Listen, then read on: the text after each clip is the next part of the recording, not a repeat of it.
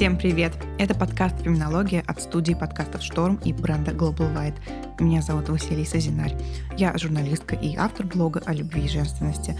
В этом подкасте я разговариваю с разными специалистами о том, откуда берутся стереотипы о женщинах, какие из них правда и как представлен женский образ вокруг нас. Этот подкаст мы делаем вместе с брендом Global White, спонсором красивых улыбок и экспертом в правильном отбеливании зубов в домашних условиях.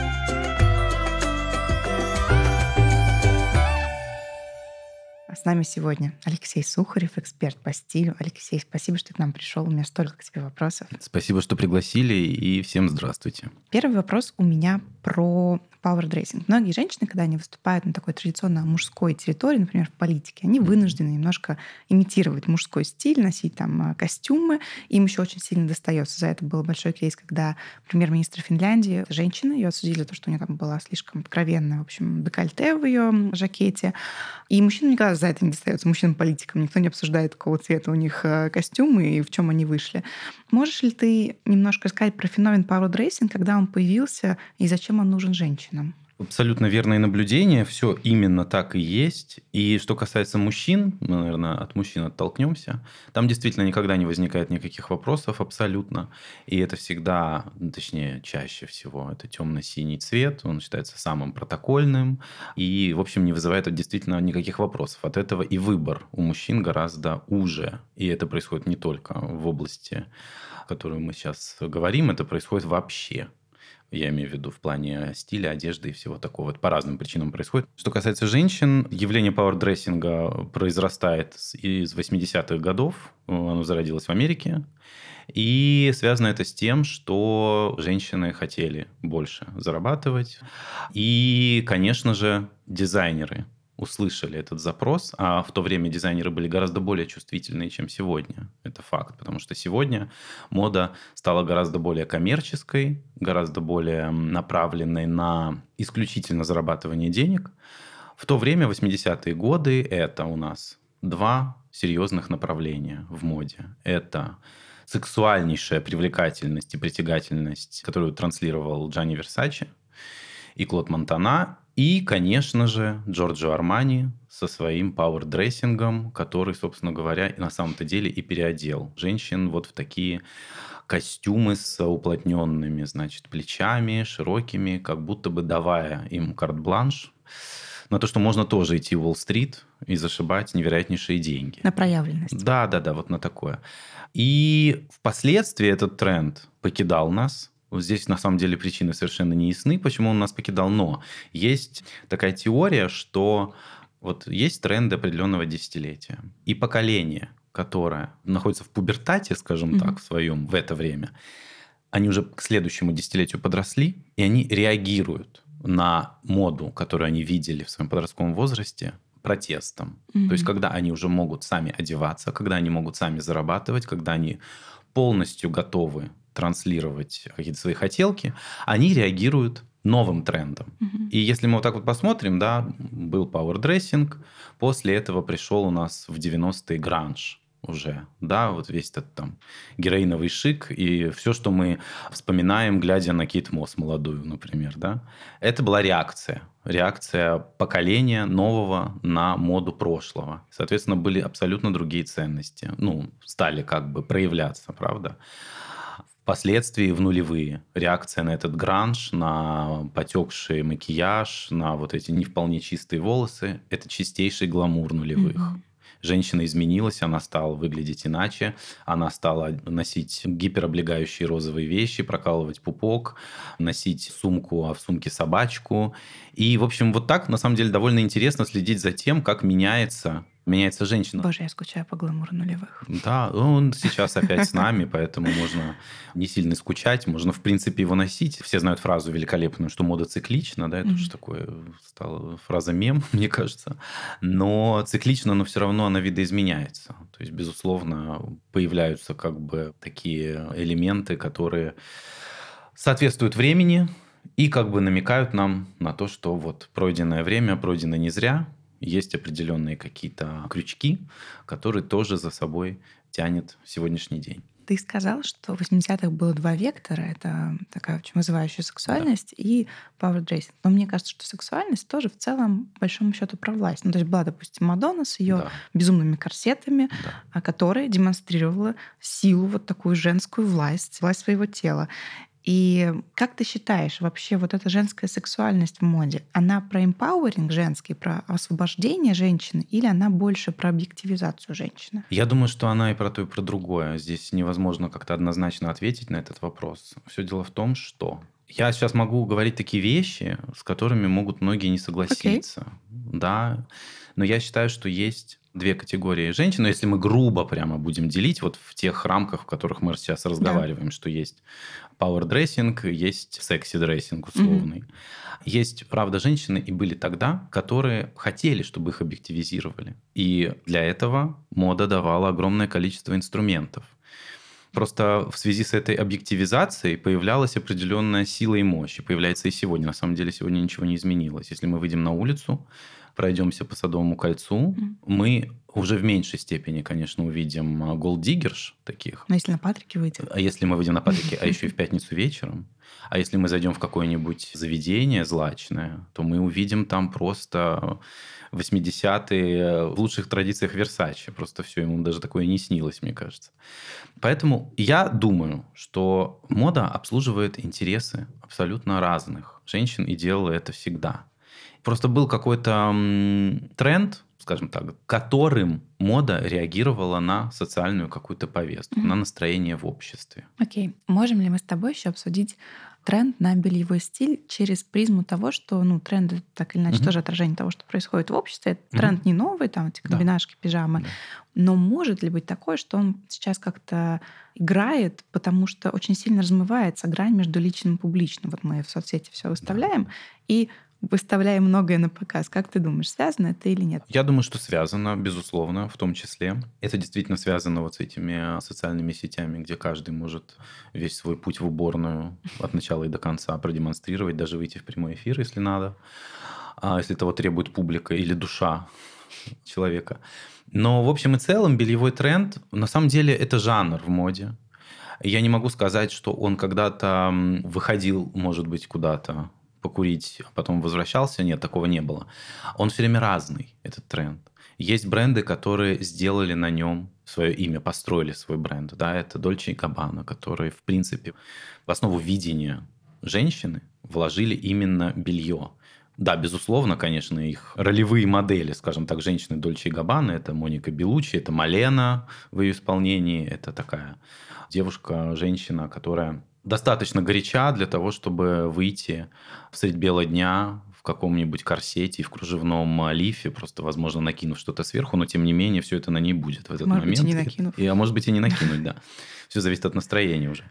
Это одна история, да, такой призывной сексуальности. Есть бельевой тренд, который поспокойнее чуть-чуть. И он имеет, кстати, отношение к гранжу, к 90-м, когда белье тоже выступало частью, пусть и такого феминного панка, но тем не менее. Да, мы вспомним коллекции там, Марка Джейкобса, например. Опять же, ту же самую Кейт Мосс. Вот 90-е для меня это Кейт Мосс, и вот то, что на ней надето. А надета на ней была черная комбинашка с кружевом. Потом, если мы сейчас вот, например, посмотрим в контексте последних, например, лет пяти, безусловно, пандемия и весь этот коронавирус тоже породил определенный бельевой тренд, но он действительно больше такой спальный, пижамный, меньше будуара стало. А сегодня это возвращение к бельевым трендам, опять же, нулевых. В нулевые, что мы сегодня уже вспомнили, это был гламур, это были торчащие розовые стринги из-под низкопосаженных джинсов, например. И все это розовое, конечно же, потому что Барби Коржиш еще в моде. Тут надо... На самом деле сегодня, чтобы понимать что-то в моде, нужно быть максимально включенным или включенной в вот эту вот повестку популярной культуры. Угу. Потому что как только ты пропускаешь выход русалочки какой-нибудь, например... Танец Wednesday. Да, танец Wednesday. И если мы вообще обратим внимание, сейчас мы чуть в другое уйдем, но тем не менее, мне кажется, об этом важно сказать, что моду сегодня как никогда рисует поп-культура. Это очень сильное влияние. Появилась Wednesday, появился тренд на темную романтику Мы просто видели весь подиум на 80% в прошлом, прошлом сезоне, окрашенный в черный цвет. Появилась русалочка, бренды стали выпускать Mermaid Core, mm. все вот эти вот влажные текстуры, блеск, камни, пайетки, все это вот все, что можно сопоставить, скажем так, срифмовать с образом русалочки. Появилась история о том, что выйдет Барби вот летом. Даже мне для подкаста пришлось волосы в розовый цвет покрасить, чтобы записать этот выпуск про Барби. Хотя это не самый мой любимый цвет, в общем-то, но тем не менее как-то вступить в диалог с внутренним Кеном все же пришлось. Так вот, к чему все это было сейчас, весь этот мой спич бесконтрольный? Наверное, к тому, что белье в моде всегда. Просто окрашивается оно и добавляет в себя кружево или убавляет его, зависит от десятилетия, в котором мы в данный момент находимся. Ты сейчас так интересно сказал, что вот э, есть, появляется русалочка, появляется Барби, появляется Wednesday, и мода начинает как бы обслуживать определенный образ. Может быть, мода сейчас ищет какую-то новую героиню сегодняшнего дня? Может быть, но я думаю, что героиня не может быть одна сегодня. Точно так же, как и количество трендов, которые сегодня есть, которые предлагаются, их настолько большое количество. Героиня, безусловно, не будет одна. Героинь много сегодня. Это вот эти три ненастоящие, скажем так, девушки, которых мы сейчас перечислили, но есть и настоящие. Им достаточно просто надеть вещь, появиться даже не у себя в социальных сетях. Достаточно выйти на улицу, где их уже ждут папарацци, они их сфотографируют, и на следующий день будет полный солдат этой вещи и предзаказ на год вперед это сегодня работает таким образом. И этих героинь очень много. Опять же, это случилось в связи с появлением социальных сетей. Проклятый капитализм. Да, да, да. Ран, раньше что? Раньше было там журналы глянцевые, и был телевизор, предположим, и кино, mm-hmm. например. Да, и музыка, безусловно, еще. Но каналы распространения информации были настолько узкими, и настолько это все фильтровалось. То есть это под контролем держали другие люди по факту. Сегодня никакие люди ничего под контролем держать не могут. Именно поэтому этих икон стиля и не до икон стиля или люди, которые бы хотели ими быть, их очень много. Безусловно, у каждого из них там своя какая-то большая-большая фан-база. И вот этот инфлюенс-маркетинг, которому сегодня наконец-то начинают уже обучать и в наших вузах, это, мне кажется, то, зачем стоит будущее. Ну, кстати, о соцсетях. Мне кажется, ну, может быть, ты это подтвердишь mm-hmm. или споришь, что в каждое десятилетие был не только какой-то тренд, но и ведущий типаж лица. Иногда это был да. strong face, иногда baby face, да. иногда это такие классические женщины модели, вот mm-hmm. как э, пятерка моделей да. 2000-х, 90-х.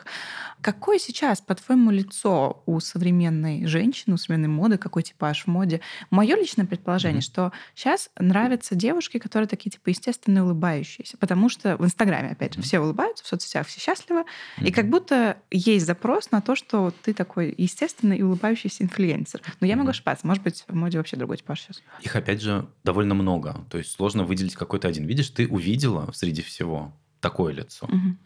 А в моем понимании, к сожалению, лицо моды сегодня это Ким Кардашьян и вся их семья. И вот примерно такие лица сегодня у моды. Mm-hmm. Увы. Ну, так, вот это так. И это феноменальный успех, который достигло это семейство. Я не могу сказать, что мне очень близок стиль, подача и вообще эстетика. Но отрицать влияние я не могу. Поэтому если мы будем составлять такой портрет современной девушки, наверное, мы с тобой сможем его составить, знаешь, когда? Вот лет через 10, угу. когда опять же пройдет время и волны времени как бы, знаешь, так чуть-чуть подсу... Пыль осядет. Да, да, пыль осядет, значит, пена сойдет и чуть-чуть это все вымоется, останется какое-то лицо. Так же, как если мы говорим про нулевые, кто это? Вот сейчас мы вспомним. Это Пэрис Хилтон, Николь Ричи, Линси и Бритни Спирс. Ну, к примеру. Mm-hmm. Да? Там про 90-е, да, ты правильно совершенно сказал, это модели остались по факту. Если мы говорим про десятые, кстати, годы, вот здесь сложно. И мне, кстати, кажется, что вот естественная девушка, с такими, знаешь, широкими бровями, mm. с естественной улыбкой, возможно, даже со щербинкой, mm. с веснушками, с а, такими волосами в духе девушка-серфера, с а, шатуш окрашиванием на голове. Вот, наверное, вот она была в десятые годы. Девушка, наверное, сегодняшняя будет чуть более, скажем так, тюнингована. Но мы не осуждаем. Мы не, ни в коем, не, нет, ни в коем случае, ни в коем случае совершенно мы этого никак не делаем. Сейчас вообще тренд сменился. Если раньше все любили и хотели блондинок, и все стремились ими быть, то сейчас в моде больше латиноамериканский типаж. Темноволосая девушка, возможно, смуглая, с длинными волосами. И это, кстати, еще мой знакомый парикмахер мне подтвердил. Он Господи, сказал. я опять не в тренде. Он сменился, я опять не попадаю. Почему? Ты такое? брюнетка. Я- я бледнокожая. Ну, А, ну это не, это не страшно. Это можно исправить. Слушай, нет, мне именно по цвету волос мне еще парикмахер, мой знакомый, подтвердил, что а, действительно запросы на блондирование снизились и выросли наоборот. Если раньше приходили с фотографией, там, кого у нас? Сестер Олсен, может быть, э, невероятно. Кого? Да, да, да. Ну вот, понимаешь, да, типаж. Мгм. Вот этот вот чуть-чуть отросший блонд. Там, я не знаю, Вера Брежнева, ну, кто угодно. Самые такие популярные. Полина Гагарина, да, такие блондинки. То сейчас приносят фотографии там Меган Фокс, к примеру. И говорят, хочу так же. Сделайте Мгм. мне вот так. В общем, да, это интересно, на самом деле, за этим наблюдать, как это меняется. И, наверное, у этого есть какие-то глубинные причины, о которых я, к сожалению, не знаю, но опять же, я могу это все подогнать под теорию того, что реакция последующего поколения на тренд десятилетия. Был, правда, переходный период, если ты наверняка помнишь. Одно же время все что делали? Либо надо завить, либо вытянуть. Да. Своя текстура волос не устраивала никого. А учитывая то место, где мы живем, наш типаж славянский, у нас очень редко бывают абсолютно прямые или абсолютно кудрявые волосы. У нас у всех текстура такая Более не да. Да. Да, это полукудри, полупрямое, и непонятно что, и все еще зависит от фазы Луны, влажности воздуха и настроения. И там оно как ляжет. И вот я точно помню, что, например, после вот этого там тренда на лоск, гламур, глянцевые вот эти вот вытянутые волосы, неважно, уже они убитые, возможно, мертвые, но тем не менее их все равно вытягивали уже последними всеми способами. Реакция, нет, я буду ходить со своими кудрями, вот какие они есть. Я не буду красить волосы. Это, кстати, в десятые годы происходило. Мгм. И вот такая тоже реакция на все эти глянцевые тренды. Возможно, с, э, тоже с приходом соцсетей таким более глобальным. Он же в десятые годы все-таки случился. Ну да. Многие стали выкладывать лица без макияжа, э, не стесняться себя никак. И поколение юных девочек, девушек, я наблюдаю за ними, они очень легко себя принимают. Даже без фильтров. Даже без фильтров, даже без вытянутых волос, без кудрей, без какого-то серьезного макияжа. Я вспоминаю своих там одноклассниц даже. Я заканчивал школу, это был 2004 год. Это пик просто розового гламура. И я помню, что девочки уже тогда все поубивали себе волосы, во-первых. Они уже тогда наносили макияж такой, который Ким Кардашьян и не снился Мгм. сегодня бы, с контурингом. И выглядели принципиально иначе. Нынешнее поколение, оно как будто бы более расслабленное в этом смысле. Они себя как будто бы в базовых настройках уже принимают. Мы себя не так принимали. Ну, принятие себя тоже такая немножко коммерческая, мне кажется, сейчас идея, которая продвигается. Да, То есть многие продукты продвигаются с конечно. помощью нее, что там вот одна маска для принятия себя. Вот Да, это. да, да, да, да. Ну, в целом хорошая идея, не самая плохая, которую могла бы сейчас быть. Да, безусловно. Хотела с тобой обсудить еще одежду как способ заявить о своей принадлежности к группе, потому что я знаю, что даже там в Древнем Риме, условно, были тоги у всех, но там Да. у сенаторов была с пурпурной полоской, у обычных граждан с белой. То есть человек шел, и ты понимал, кто перед тобой идет, сколько он зарабатывает, чем он занимается. И в целом ничего не изменилось. И сейчас есть очень много способов заявить о своей некой классовой принадлежности. В целом ты можешь покупать одежду с логотипами, ходить весь в логотипах. Но меня волнуют два тренда, Мгм. параллельно появившийся. Это тренд old money, который Мгм. набирает популярность в соцсетях. Это очень смешной тренд. Недавно увидела новость, что на Shein, это китайский сайт, производитель Мгм. модной Да-да-да. одежды, очень дешевый, появился раздел old money. Это просто вершина этого, мне кажется, тренда. А, Тренд old money, когда ты делаешь из себя как бы аристократа, и тренд на тихую роскошь. Типа Да. я в брендах, но они без логотипов, Мгм. без всего. Откуда это взялось? О чем это нам говорит? Почему мы пытаемся имитировать богатство или ну такое, знаешь, типа старое богатство? Я думаю, что начнем с тихой роскоши.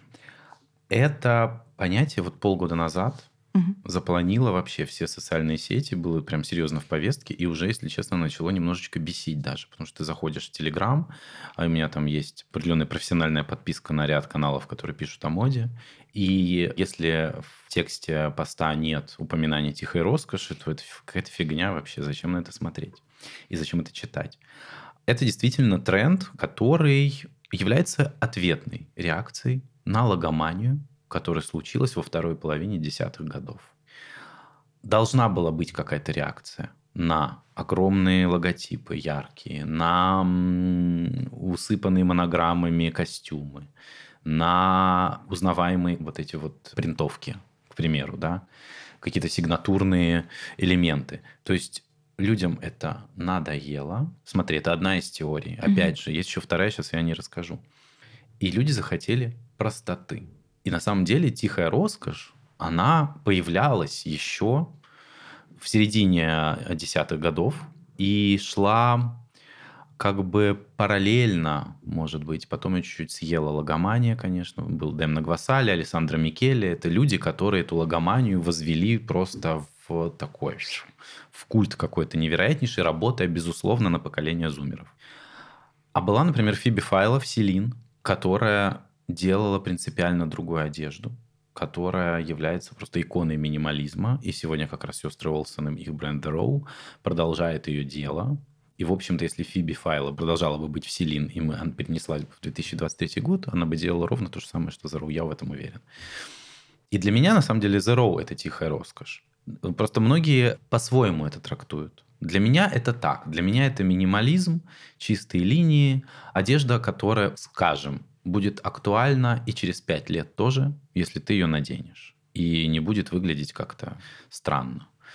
Многие люди понимают понятие тихой роскоши, как кашемировый свитер Лора Пьяно, очень дорогие шерстяные брюки из Брунелла Кучинелли, например. Все такое бежевое. Все такое бежевое, все такое, значит, из самых премиальных, каких только можно себе представить, материалов.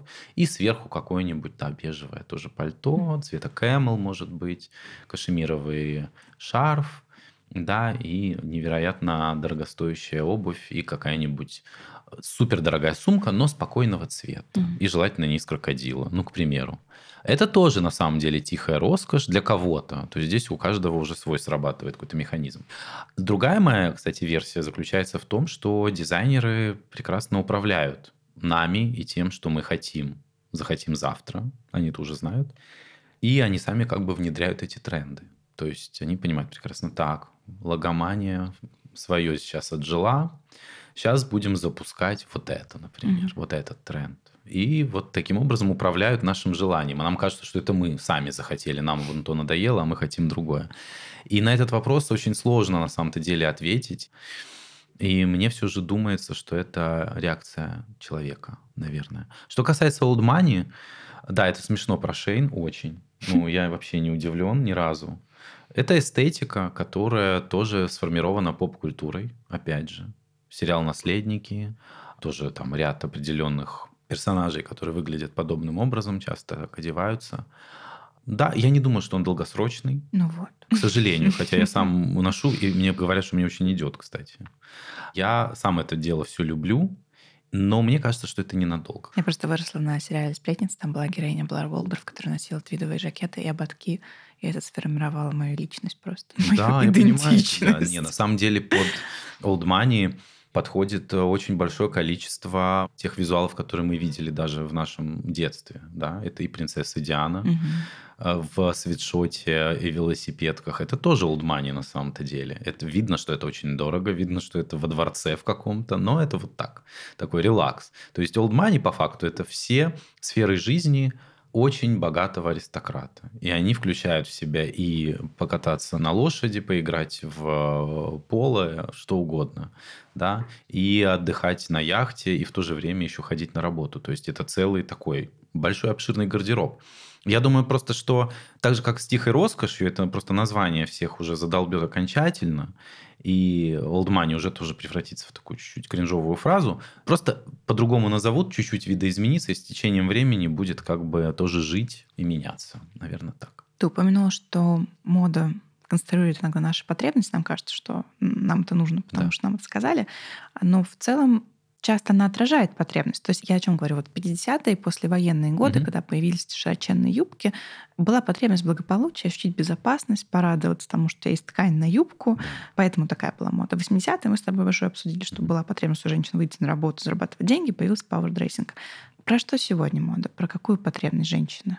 Сегодня у женщины, насколько я могу это проанализировать, расширились, скажем так, горизонты ее потребностей – в течение дня у женщины большое количество задач. Это и пойти на учебу, возможно, возможно, там забрать ребенка из детского сада или провести с ним время, сходить куда-то там на встречу с подругами, и денег еще надо заработать, и на важную деловую встречу съездить, и, и на быть свид... красивой для мужика. На свидание, конечно же, сходить. Сейчас мы об этом отдельно побеседуем. И потом сходить на концерт любимой группы какой-нибудь. Возможно, это пан-группа, кто знает. И для всех этих задач ей нужна одежда. А нельзя же все это делать в одном, правда? В одном каком-то луке. Мне можно себе представить, безусловно. И я даже, кстати, сейчас на эту тему пофантазирую, пожалуй. Все это делается в одном каком-то луке, например. Да, что мы себе представляем? Мы себе представляем брючный костюм, меняя внутри которого, к примеру, майки, рубашки, топы, возможно, вообще Бралет. на голое... Да, возможно, вообще на голое тело надет, почему нет? Рубашка с бабочкой, как смокинг – туфли меняются на кроссовки, кроссовки меняются на лоферы, лоферы меняются на мюли, мюли меняются на биркинштоки, потом на какие-то невероятнейшие босоножки на высоком каблуке, сильно декорированные, потом на лодочки. То есть есть на самом деле какая-то формула, которую можно использовать под разные жизненные ситуации, под разные запросы и даже под разный темперамент, конечно же. Потому что, я опять же говорю, есть девушка, которая вечером пойдет на концерт, э, не знаю, ночных снайперов, mm-hmm. другая пойдет вечером э, в какой-нибудь крейв смотреть на варьете, а третья пойдет просто гулять по Москве, возможно, в одиночестве с плеером, правда? И это три разных типажа всегда будет, но в каждую из них можно представить себе в брючном костюме, в одном и том же, кстати, даже, просто надетого с разными какими-то аксессуарами. Так вот, к чему это все говорится? Что раньше, чаще всего, предлагался определенный силуэт и определенный типаж. Сегодня их настолько много, ты можешь носить брючный костюм, оверсайз, в то же время ты можешь выбрать какой-нибудь платье в духе Джулии Фокс какой-нибудь, ну, предположим, или mm-hmm. Ким Кардашьян, да, которая просто едва прикрывает самые значимые части твоего тела, да. Но мне кажется, что вот сегодня мода дает как нельзя больше, как нельзя много, но и много требует, конечно же. То есть, если я правильно тебя поняла, то сейчас потребность — это про некую универсальность, чтобы ты мог все да. в одном луке. Я думаю, что да. Во-первых, мир становится быстрее с каждым днем расстояния увеличиваются, пробки увеличиваются, все вот это больше нет возможности собираться три дня на бал. И поскольку все ускоряется, девушка, женщина стремится к какой-то формуле. И это частый запрос был ко мне еще во времена, когда я носился по магазинам с клиентками или с героинями мейковеров своих. Я прямо помню, главный запрос – это то, что у меня маленькая квартира, угу. у меня не очень большой шкаф, я не люблю, когда мне надо потратить много времени, чтобы утром придумать, что надеть. В течение дня у меня вот есть вот эти задачи, которые я перечислял сейчас выше, ну, например, да. Я не хочу тратить много денег еще при этом. И не хочу тратить время в течение дня на то, чтобы переодеваться. Поэтому нужна какая-то вот такая формула, которая будет работать в любых обстоятельствах очень-очень быстро. Это важный запрос. То есть Попри... некая капсула. Капсула, да. И вот если мы, например, про эту капсулу поговорим, то явление базового гардероба, которое там тоже в второй половине десятых годов активно муссировалось и у каждого, мне кажется, уважающего себя там, телевизионного стилиста или эксперта моды обязательно был там был, был свой списочек, да, и у меня он был этот списочек, который я транслировал, и потом вижу последствия на улице. У всех есть юбка карандаш, да? И слишком много бежевых тренчей, ну, правда? Да. Но, тем не менее, это работало. Это, правда, облегчает людям жизнь. Это классная была штука. Просто многие воспринимали ее буквально. Не считали, что весь этот список надо купить. Именно таким, какой он изображен на картинках. Без какого-то собственного прикосновения своей харизмы к этому. Но, тем не менее, все равно там, например, девушка одна выберет просто бежевый тренч классический Бербери, другая выберет бежевый тренч, например, Маржела который будет деконструирован каким-то образом. Правда, это подчеркнет ее характер. Одна выберет юбку-карандаш абсолютно прямую и черную, другая выберет юбку-карандаш в пайетках а другая выберет с разрезом по самое не хочу и с валаном каким-нибудь огромным, правда? Другая выберет красную. То есть здесь уже все зависело от персонала. Я всегда говорю, что... Я начинал, кстати, тему про базовый гардероб всегда с того, я говорю, вот не бывает двух одинаковых женщин просто. Ни по характеру, ни по фигуре, ни по внешности. Вот все разные. Это во-первых. Поэтому не могут все одеться одинаково в брюки дудочки, тренч и тельняшку. Точнее, могут, конечно, но нужно все равно приложить к этому свои какие-то свой характер обязательно. Я говорю, опять же, базовый гардероб. Не поймите меня превратно. У стриптизерши и у топ-менеджера банка базовый гардероб тоже разный будет, безусловно. И это была удобная штука. Потом это всем надоело. Во-первых, это надоело рассказывать, во-вторых, этим надоело пользоваться. Но формула по-прежнему нужна. Так устроены, мне кажется, люди. И девушки, и женщины. Почему в особенности? Хотят рецепт как, собственно говоря, например, заполучить себе принца на белом коне, потом рецепт э, блинов, потом рецепт, как мне одеться, потом рецепт, значит, как мне удержать этого самого принца, который уже сел на коне, скачет куда-то в другом направлении. Без моих блинов. Да, без блинов, объевшись блинами, я бы даже сказал. А потом дайте мне рецепт, как мне, значит, э, все это пережить и начать жить по-новому без mm-hmm. этого самого принца. Это я, кстати, исключительно на опыте столкновения с героинями мейковер-шоу многочисленных, которые у меня были. И в связи с теми часами, которые я провел с этими э, женщинами, с этими героинями. Я очень хотела работать в модном приговоре. Я работала ассистентом стилиста в инстайле, хотела работать в моде. И моя начальница, она, мы там собирали вещи на съемки, меня посадила, говорит, ну что ты хочешь дальше в моде? Я говорю, ну я, может быть, хотела бы работать на модном приговоре. И она так на меня посмотрела, говорит, ну это же не fashion, ну типа невысокий да. fashion. И я такая, да, но у этого есть какая-то хорошая миссия. Ну, ты, типа, да, ты конечно. показываешь женщинам, как еще можно. Это, это супер классно. И она меня не поняла. Но у меня сейчас есть курс для женщин, ага. для про отношения. Ага. И я тоже показываю им, как можно еще. И считаю, что это я реализовала свою миссию таким образом. Но да, все хотят таблетку, все хотят какой-то да. рецепт. Рецепт, готовый. рецепт, формулу напишите да. мне, чтобы было. Ну, на этом основаны многие курсы и марафоны желаний. Mm-hmm. На, по поводу модного приговора, то, что это не fashion, я это знаю. Это вообще не про моду. И мои коллеги, стилисты, всем известные, и даже среди них есть мои хорошие приятели, они искренне не понимают, что я до сих пор делаю в телевизоре, в makeover -проектах, например. Зачем? Это же вообще... Да. Для чего? Fashion, он где-то в другом месте. И я всегда пытаюсь объяснить, что поэтому нас так много, поэтому мы все разные, и поэтому каждый из нас делает то, что он умеет. Я умею общаться с людьми абсолютно разными. Мне поставь задачу найти общий язык, например, вот с этой серой тумбой.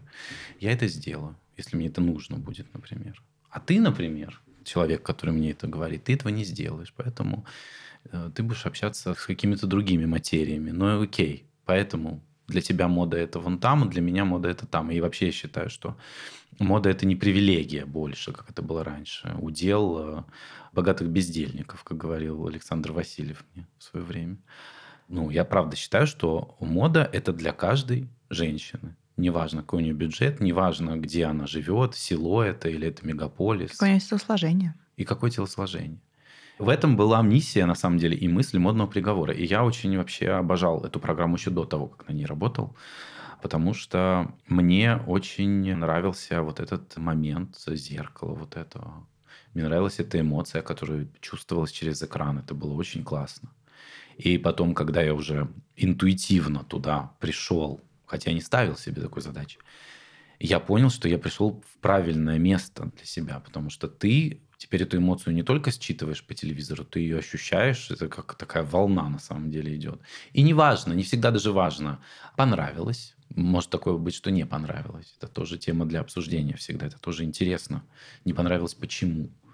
Надо всегда спросить, что конкретно. Что не понимаешь. Что ты не понимаешь здесь.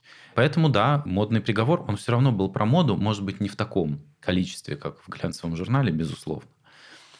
Но это как раз та мода, которая ходит по улицам, а не живет только на страницах журналов. Такую интересную вещь сказала о том, что сегодня мода — это не привилегия. И действительно, как будто большое количество модных брендов пытается заигрывать с очень разной аудиторией. То есть всегда есть некий плюс. Ну ладно, не всегда, но часто. То есть в рекламных кампаниях появляются там женщины разных цветов кожи, какой-то diversity, короче, развивается вроде. Как ты думаешь, это просто модная повесточка? Ну, то есть очень классно отрабатывать эту тему, или действительно мы движемся к какому-то принципиальному сдвигу? Потому что мода будет для всех, всех размеров, всех цветов и так далее. И нет и да, опять же. Я, честно, думаю, что это заигрывание. Потому что в итоге то, что мы видим на подиумах, в итоге та размерная линейка, которую мы наблюдаем, все равно ну, мы не видим особо плюс-сайз на подиуме, правда? Да. Да, бывает, конечно, случается, или там случается какая-нибудь съемка. Ну, там 5 из 100 моделей на подиуме. Да, да, да, это не то количество. Да. Я думаю, что это связано еще и с тем, что публика это не воспринимает до конца. Но были же э, ситуации, когда рекламные кампании просто убирали, снимали. Я помню, что в Nike, по-моему, была такая история, что им пришлось заменить рекламную кампанию. Могу сейчас путать что-то, но я помню, что какой-то был скандал, какое-то неприятие, кому-то что-то не понравилось, там складки чьи-нибудь, например. Mm-hmm. Я просто думаю, что это не модные дома стопорят этот процесс замедляют, затрудняют. Это э, аудитория. Потому что мы псевдо готовы к тому, что мы будем видеть всех и вся на подиуме. Да? И людей с ограниченными возможностями в рекламных кампаниях, и плюс сайз, и вот это все. Но это все лицемерие по факту. Потому что в любом случае продает всегда секс. Секс и здоровье. То, что всегда будет продвигать и продавать. И молодость, конечно же. Как бы не опровергали это.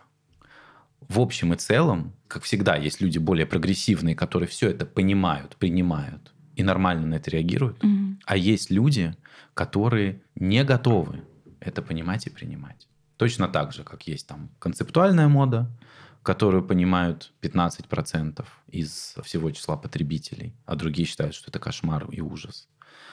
Точно так же и здесь происходит. Но бренды я думаю, что у них, конечно же, есть две мотивации. Это какая-то, может быть, правда, светлая миссия сделать мир лучше. Ну и, конечно же, вторая – это деньги, разумеется. Потому что все бренды сейчас, даже самые, казалось бы, нам независимые, все работают на цифры исключительно. Давай с тобой еще про женственность в моде поговорим. Да. Долгое время считалось, что вот, ну, условно, там юбки и платья это женственно, брюки это не очень женственно. Еще в 1939 году я нашла такой цитату, что Элизабет Хосс писала, что женщинам понадобилась война, чтобы вылезти из корсетов. Видимо, mm-hmm. понадобится еще одна, чтобы вылезти из брюк, потому что mm-hmm. женщины брюки отрицали. А как мы сейчас знаем, женщины брюки активно носят, джинсы, брюки, все это доступно. Mm-hmm. Как думаешь, какой культурный сдвиг стоит за этим? За тем, что женщины все-таки отринули платья и юбки? Я не сказал бы, что они их э, прямо куда-то отбросили. Просто есть выбор. Угу. Есть выбор, который и любой твой выбор по факту примет общество. И это развязывает тебе руки. Абсолютно. И опять же, ты же тоже брюки носишь. Да. И платье ты носишь. Да. И все, все вместе. Просто все зависит от твоего настроения, от твоих задач, которые ты себе ставишь. Какой культурный сдвиг? Ну, я думаю, что это правда такой долгий процесс был. Мы вот говорили про power dressing, который был в 80-е случился, но до него ведь тоже много чего случилось. И на самом деле понятно, что у него большие, скажем так, эм, предпосылки были и до этого. Потому что и в Сен-Лоран, например, со своим смокингом, который переодел женщину в смокинг, в 70-х случилось, если я ничего не путаю. Ряд каких-то событий, ну, понятно, что все говорят, что это Шанель и ее противостояние с Полем Пуаре. Ну, условно, если мы там на фигуры разберем на шахматной доске, да, игроков.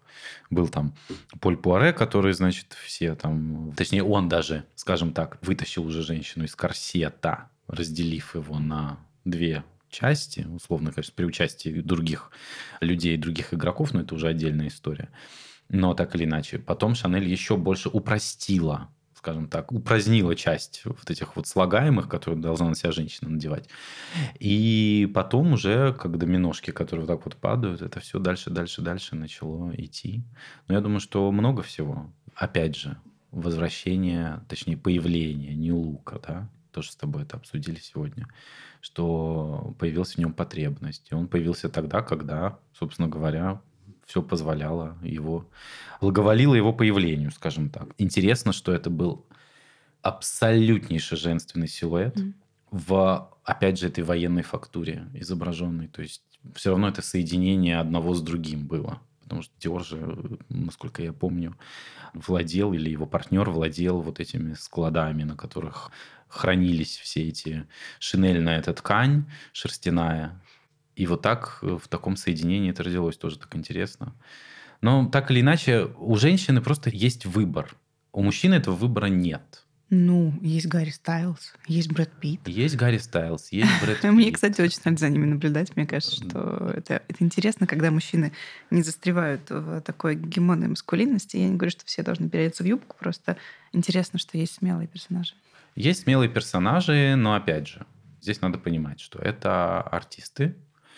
Все, что они делают, это продуманные шаги, ими, командой менеджмента, кем угодно, контрактами с брендами, то есть все это прописано, записано, и нам так кажется, что мы просто смотрим шоу, пожевывая попкорн или что-нибудь там еще. На самом деле все это продуманные шаги. Я, если честно, считаю, что вот эта феминизация мужской моды связана с тем, что, первое, многие женщины смотрят мужские показы, с не меньшим интересом, чем они смотрят женские. Да, мне кажется, мужской показ Сен который сейчас был, да. он отлично сядет на любую женщину, честно вот, говоря. Вот в этом и основная моя мысль. То, что очень часто женщины покупают вещи в мужских отделах. Это раз. Во-вторых, опять же, возьмем показ Сен-Лоран. Что мы там увидели? Мы там увидели тот же самый пиджак, те же самые брюки. Просто это все стилизовано с майкой, у которой декольте до пупа.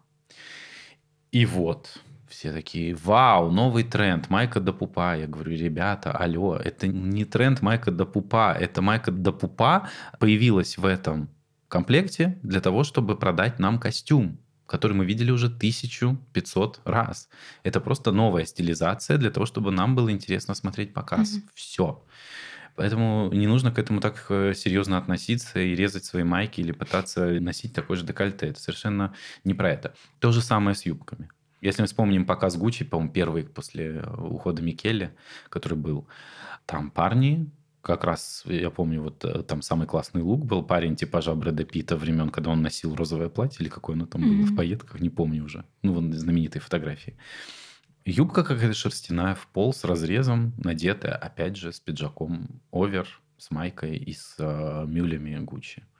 Что из этого приобретется в первую очередь? Конечно же, пиджак, конечно же, обувь. Ну, вот мне кажется, что, наверное, это так. То есть у тебя нет ощущения, что мода становится более внегендерной? То есть это просто такая игра. Ну, женщины заимствуют много из мужского гардероба. Конечно. Конечно, так это в первую очередь для женщины показано. Все эти, все эти стилистические приемы это для них в первую очередь.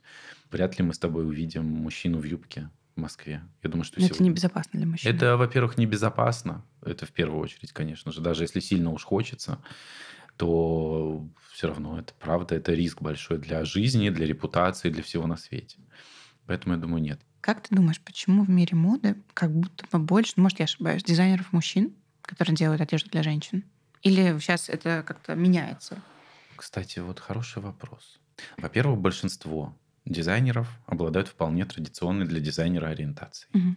Соответственно, у них гораздо более чуткое видение женщины. Они абсолютно лишены объективизации. Это серьезный пункт для того, чтобы быть дизайнером.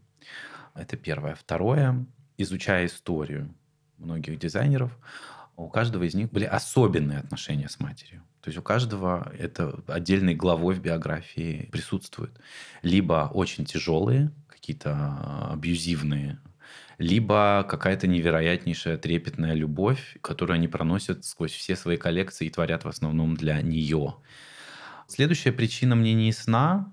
Может быть, она не совсем корректная, да, если я так назову. Но, возможно, дизайнеру-мужчине было проще пробиться раньше. Думаю, да. Да, безусловно, я думаю, что это так. А потом уже не забываем про ролевые модели. Был Баленсиага, Диор, Сен-Лоран. И у многих мальчиков, которые, может быть, и не мечтали даже раньше бы об этом, родясь они пораньше, была какая-то некая ролевая модель, и они хотели быть как кто-то. Я думаю, что очень многие по вот такой вот по вот этому принципу тоже шли. То есть потому что было мало женщин, дизайнеров женских имен? Да. Женщины в основном были именно там портными, швеями. Мне кажется, да, потому что если мы mm-hmm. э, главных игроков женского пола вспомним. Это были две совершеннейшие фурии. Это была Шанель и Скиапарелли. Мгм. И характер у них был совершенно не женский ни у одной, ни у второй. Если еще вернуться с тобой в историю моды, мы знаем, что мода порой была абсолютно беспощадна к женщинам. Это и достаточно узкие корсеты, и иногда очень узкие туфельки, но в некоторых культурах там чуть ли не калечащие Да. стопу. Это многокилограммовые парики. Как ты думаешь, почему мода была так беспощадна? Почему должно было быть прям неудобно, чтобы красиво получалось? И действительно она была беспощадна только к женщинам, или мужчины страдали тоже от моды? Мужчины ведь тоже э, страдали, но не так сильно, конечно. Но во времена Людовика, например, 14 да и 16 там тоже были и туфли довольно-таки узкие, и парики все эти с э, вылетающими из них уже летучими мышами, мне кажется, да. А Я думаю, что неудобство было связано с отсутствием технологий, ну, в первую очередь, конечно же, и, в принципе, почему мода движется вперед, потому что нам есть что совершенствовать. И, в принципе, мода и есть совершенствование того, что уже носили. Дело все в том, что анатомия человека не менялась уже очень сильно давно. По-прежнему есть две руки, две ноги, одна голова и там примерно одинаковая длина тела, туловища. И все, что мы видим сегодня, это модернизация того, что было когда-то уже. И я думаю, что, конечно, в связи с каким-то расширением технических и технологических возможностей, все становится все более и более удобным, более комфортным, а человек, как известно, к комфорту очень быстро привыкает. Именно поэтому каблуки сменяются кроссовками, кедами, обувью на плоском ходу. Все чаще мы это видим. Каждое десятилетие оно так или иначе дарило миру свою икону стиля. Это была Мэрилин Монро, Твиги в 60-х, потом принцесса Диана. Как по-твоему, кого можно назвать иконой стиля нашего десятилетия, на кого хотят быть похожи женщины сейчас? Я думаю, что сегодня очень легко измерить, на кого хотят быть похожи женщины сегодня. Достаточно просто взять аккаунты в социальных сетях, посмотреть, у кого больше всего фолловеров, и это и будет ответом. Да? И мы с тобой чуть выше уже говорили про Кардашьян. Я так думаю, что вот эти макроинфлюенсеры, их какой-то список, шорт-лист, он и будет иконами стиля. Хотя, опять же, проанализировать, кто будет иконой стиля, можно только когда пройдет время, и, как мы уже с тобой сказали, чуть-чуть пыль осядет, туман развеется, и станет понятно, кто есть кто или кто был кем в итоге. Потому что, например, Канни Уэст очень любит зажигать звезд и умеет это делать. Но кто-то из них остается, а кто-то из них э, очень быстро пропадает. Например, Джулия Фокс, все на нее делали очень большие-большие-большие ставки. И у нее действительно свежий стиль, хоть он мне эстетически не близок, мне, я не нахожу это красивым. Но, тем не менее, она залетела. В смысле, зашла, Мгм. скажем так, людям. Вот. И понравилось им. И у нее на самом деле были все шансы стать э, серьезным трендсеттером. Но трендсеттер сегодня это и есть икона стиля, наверное, мы так будем это трактовать. Слушай, еще один вопрос пришел мне в голову, связанный с иконами стиля. Они все как будто, если мы говорим про старых икон стиля, Да. немножко застревали в определенном образе. Мерлин Монро, блондинка, белое платье, да, там твинги, а, коротенькое платье, большие глаза. Ну, то есть вот что-то, что с ними ассоциируется. Мне кажется, что сейчас как будто многие селебрити вынуждены каждые несколько лет пересобирать, может быть, Да. свой образ, свой стиль. И уже сложно сказать, с чем они ассоциируются. Следить за этими трансформациями очень интересно, потому что была Меган Фокс абсолютно такая немодная, а потом стала вдруг такая роковуха Мгм. веселая, и мне она очень нравится в таком Да. виде. Мне тоже. Честно говоря, интересно за ним смотреть. Но какой она будет через несколько лет, сложно сказать, потому что как будто они все время себя перепридумывают. Перепридумывают и в- форматируют себя под тренд. Чуют носом, куда ветер дует, туда они и пойдут. То есть не будет такого, что есть какая-то икона, и мы ее запомним вот такой. Думаю, что нет. Будет все равно как-то ну, нужно будет понимать контекст времени. Все дело в том, что когда была там, Марлен Дитрих, Мерлин Монро, опять же, слишком мало каналов получения информации. У нас остались фильмы, у нас остались постеры, у нас остались фотографии, которые не делали не так часто, как мы делаем их сегодня. А здесь, во-первых, тренды стали быстрее меняться. То есть дважды в год происходят недели моды регулярные, плюс круизные коллекции, плюс э, какое-то рождественское шоу, предположим, да, плюс что-то еще, что-то еще, коллаборации, еще пачку туда. И вот так вот у каждого модного дома, у каждого дизайнера есть задача выдавать большое количество коллекций в год. Раньше же такого не было. Все было медленнее. Сейчас все ускоряется, ускоряется. И меня на самом деле ну, ощущение такое, что это какой-то поезд, у которого отказали тормоза, и который несется просто, прямо набирая при этом еще скорость. И я не понимаю, куда это выльется, как это будет выглядеть, что с этим будет дальше. От этого интереснее, конечно, за этим наблюдать, но и усложняется ответ на твой вопрос. Невозможно сказать, пока что. Какой именно мы запомним икону стиля нашего времени? Во-первых, ну, у нас еще, если мы говорим про 20-е, есть еще вот 7 лет. Вполне возможно, что кто-то... Зайдет. Кто-то зайдет или кто-то себя проявит, как mm-hmm. это сделала Меган Фокс. И, конечно, до иконы далеко, но, ну, да. тем не менее, предпосылки есть, например. Правда же? Или там, а, не знаю, Ирина Шейк сейчас, кстати, делает шаги в этом направлении. Или там, например, Билли Айлиш были все шансы стать просто супер fashion девочкой такой, ну, для своего поколения, безусловно. Но она чуть как-то подпритихла, и стало ну меньше да. слышно и видно. А то она еще и шокировать умела. Если мы вспомним ее фотосессию в белье. Фотосессию в белье, да, это вообще был какой-то такой вау. Это вау-эффект действительно был. Это был такой мейковер. Но тоже перепридумала себя. Потому да. что была девчонка с зелеными волосами, а потом бац, Марлин Монро получилась. Да. Каждая эпоха нам условно диктовала, что женственное — это вот так. Там, ну, женственное — это юбки, да. женственное — это мини, женственное — это то-то, то-то, то Как думаешь, новая женственность сегодня, она какая? Что женственно? Мне кажется, новая женственность, она у каждой своя сегодня, и она полностью зависит от настроения женщины. Почему? Потому что сегодня есть выбор. Ты можешь, придя в магазин, по факту одеться в абсолютно любом стиле. У тебя есть целый ряд возможностей. Ты можешь быть женственной в оверсайзе. Ты можешь пойти купить себе костюм, напоминающий мужской, и быть женственной в нем. Ты можешь купить себе ультраромантичное платье. Ты можешь купить себе супер роковое секси-платье. Ты можешь купить себе розовое платье Барби. Ты можешь купить себе черную занавеску в духе Wednesday. Ты можешь одеться в стиле преппи или э, old money, например, и тоже быть при этом женственной. И, возможно, именно в этом многообразии и многоликости и есть смысл сегодняшней женственности. Ты знаешь, я с тобой абсолютно согласна насчет того, что можно быть и женственной, и секси в оверсайзе, и в мужском костюме, но как будто существует некое гегемонное представление о женственности, как, ну, там, платье, красная помада, mm-hmm. еще что-то, что там транслировалось раньше глянцем, там, может быть, там, условно, космополит, я имею в виду да. фэшн-глянец. И мне кажется, может, я ошибаюсь, что многим девушкам все еще они ощущают себя женственными там, в оверсайзе, в футболке, в джинсах, потому что я тоже какое-то время там работала стилистом, mm-hmm. и тоже были запросы от девочек, я там хожу в джинсах и кроссовках, это типа не женственно, хочу женственнее. Что с этим сделать можно? Все дело в том, что, опять же, давайте не будем забывать, что многие по-прежнему одеваются не для себя, а для него.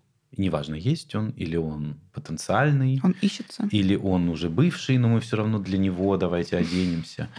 И это то, что очень хочется как-то искоренить если честно. Я понимаю, что это серьезная мотивация для женщины. И чувствовать себя красивой, и выглядеть, и одеваться, и хотеть каких-то новых вещей, и хотеть себя совершенствовать, и хотеть, хотеть, точнее, не хотеть ходить, а ходить в спортзал. Возможно. Но, к сожалению, два ответа. Либо для себя, либо для него, например. Или там, может быть, еще третий вопрос для социума в целом, mm-hmm. что вот мне важно подходить в формат в этот. Но есть приятная тенденция в этом во всем. Если раньше, например, 10 лет назад, каждая вторая, кто приходит в мейковер, говорила, что ей нужно поменяться для своего мужчины. Либо его найти, либо его вернуть. Три варианта. Если для него, вот, который есть, она выглядит супер при этом, даже до мейковера. Он выглядит чудовищно. Я всегда на это смотрел и думал, что, почему, для этого зачем, тюбика, зачем это нужно делать? Он еще там что-то начинает на нее катить. Вот мне, а вот раньше она была женственная, вот сейчас, ну, короче, это было настолько плохо, ну, для меня уже тогда, мне это настолько раздражало и бесило, и я так рад, что сейчас это все реже происходит. Ну, то есть уже, понятно, другие мои коверы, другие проекты, другое все, но женщины-то остались теми же. И они приходят, и первый вопрос, который я всегда задаю, это зачем тебе это нужно? Расскажи, пожалуйста, зачем ты сюда пришла? И все чаще я слышу. Я хочу чувствовать себя хорошо, я хочу нравиться себе в отражении, я хочу жить полноценной жизнью, я хочу, чтобы это преображение добавило мне сил каких-то. Я хочу повышения по карьерной лестнице. Я хочу заниматься, добиться успехов в своем хобби, которое я делаю с делом своей жизни. То есть стали появляться варианты, наконец-то, блин. И это так классно, что это не просто для какого-то там дяденьки, понимаешь? Который якобы вот найдется сейчас и решит все вопросы. Mm-hmm. Ну, просто появятся еще другие вопросы, к сожалению, с его приходом. И мне нравится эта тенденция, и она есть. Она мною зафиксирована, а значит, что уже даже за эти 10 лет что-то всерьез изменилось. Но обозначить каким-то одним словосочетанием или одним прилагательным, какая женственность сегодня. Может быть, новая женственность — это приоритизировать себя. Да, я думаю, что да, очень хорошая, кстати, классная формулировка. Спасибо. Да, Мне да. кажется, на этой позитивной ноте мы можем заканчивать. Спасибо, что ты к нам пришел. Прекрасно. Спасибо большое, было очень приятно. Я люблю, когда после разговора остается ряд вопросов в голове, которые нужно еще как-то себе позадавать, на них ответить. Спасибо. Спасибо большое. Друзья, пишите, пожалуйста, комментарии, пишите ваше мнение, а мы с Global White желаем вам больше поводов для улыбок.